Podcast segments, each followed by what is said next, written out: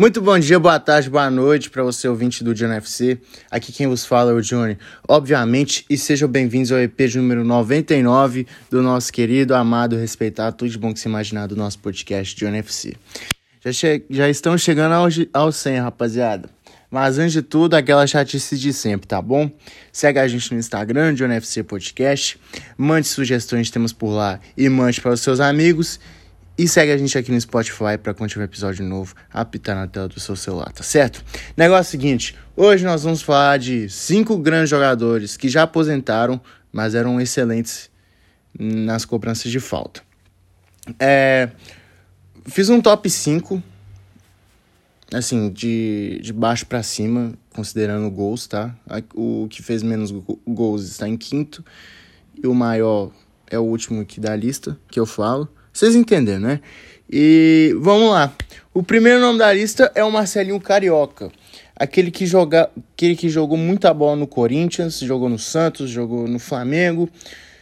Mas ele tem uma identificação maior com o Corinthians. Para muitos, o maior jogador da história do Corinthians. Junto com o Rivelino, enfim. O Marcelinho Carioca, em toda a sua carreira, teve 59 gols de falta. E ele era um absurdo batendo na bola. É falta era com ele mesmo, escanteio, pênalti também. E assim, ele foi um ótimo jogador na geração dele. Gostaria de ter visto ele jogar bola, não vou negar. Mas assim, ele marcou a época por ser baixinho e também por ter sua facilidade em bater na bola. Então, Marcelinho Carioca tá na lista. O, quarto lugar da lista é de Ronald Koeman, que era técnico do Barcelona até meados de outubro, se não estiver enganado, que ele foi demitido pelo Juan Laporta. É, o técnico holandês soma 60 gols em toda a sua carreira de falta. Ele foi um zagueiro artilheiro, é, acho que ele tem mais de 200 gols na sua carreira, e 60 deles foram de falta. Eu não sabia desse dado, Tava pesquisando aqui para fazer o tema e eu fiquei surpreso com isso. Não esperava que tivesse feito esse tanto de gols de falta. Mas achei legal colocar ele aqui na lista. Pelo fato dele ser um zagueiro, é, mar... como o Marcelinho marcou época na Holanda, no Barcelona, ídolo do PSV também. Tava indo até bem como técnico da, da, da, Holanda, aí acabou aceitando o convite do Barcelona. Não deu muito certo no início dessa temporada. Acredito que na outra temporada ele tinha ido até bem pelo Barcelona, pelos problemas acontecidos. Terminou em terceiro na La Liga e ganhou a Copa do Rei. Mas achei legal colocar ele aqui na lista apesar de não ser um dos melhores dos técnicos, né? Não teve uma passagem boa no Southampton, no Everton também não, e muito menos no Barcelona, onde era oportunidade de se consagrar um baita técnico. terceiro nome da lista é o David Beckham. É, para muitos, o jogador mais lindo da história do futebol. É, jogou pelo United, jogou pelo Milan, enfim, jogou uma porrada de time, encerrou sua carreira no PSG. Era um cara sensacional.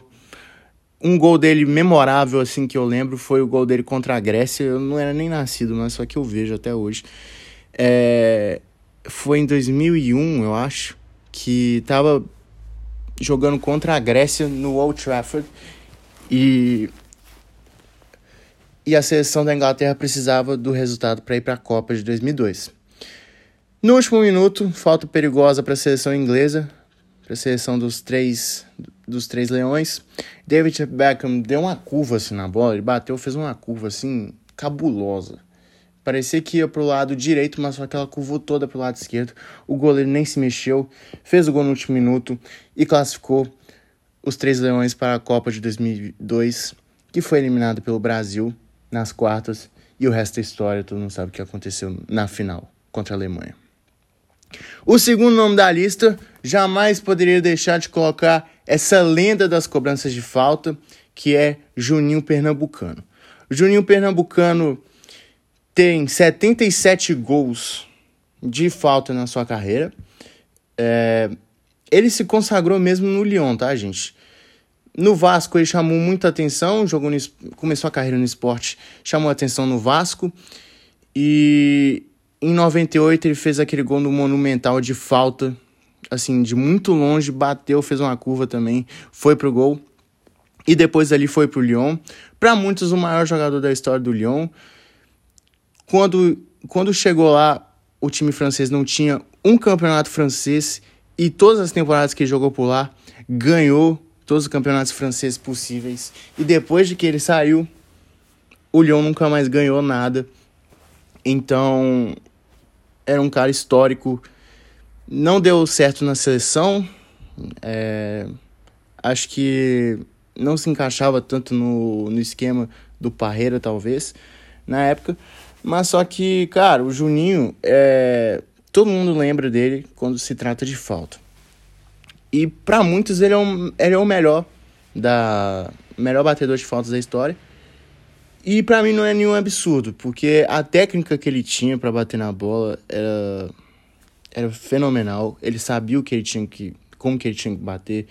Ele sabia como que o goleiro iria se movimentar, ele sabia como iria fazer uma curva na bola. E é isso. O Juninho tá na lista e um gol memorável dele, eu lembro que contra o Barcelona na temporada 2008-2009, nas oitavas da Champions. E o último, o primeiro da lista é o Marcos Assunção, que assim, era outro cara fenomenal. Eu nunca vi ele errar uma cobrança de falta. De acordo com ele e com sua assessoria, ele tem 124 gols de falta na sua carreira, mas só que confirmados são 121. Então, é o jogador que tem mais gols de falta Hum, talvez na história do futebol, não sei. Provavelmente. E assim, não é um cara que que tem uma história assim no futebol e nem muita gente lembra quando se trata de falta, né? Como eu falei, muita gente lembra do Juninho quando bate falta, do David Beckham, do Marcelinho, do Marcos Assunção nem tanto. Falo na Europa, tá, gente? É... Ele jogou na Roma, eu lembro, ele jogou na Roma ele mesmo conta que teve uma história que acho que era o Batistuta. Ele ia bater a falta, mas só que ele tomou a bola dele e bateu e fez o gol. E ele, fa e ele fala assim, num tom de brincadeira, que se ele não tivesse feito o gol, ele iria, ele iria apanhar no vestiário, mas não aconteceu. O Marcos é o brabo da bola parada. E eu fecho a lista com ele. Tá bom, rapaziada? Espero que vocês tenham gostado do EP de hoje. Muito obrigado. Amanhã, episódio 100. Espero que vocês gostem. Tamo junto, valeu, é nós. Fui.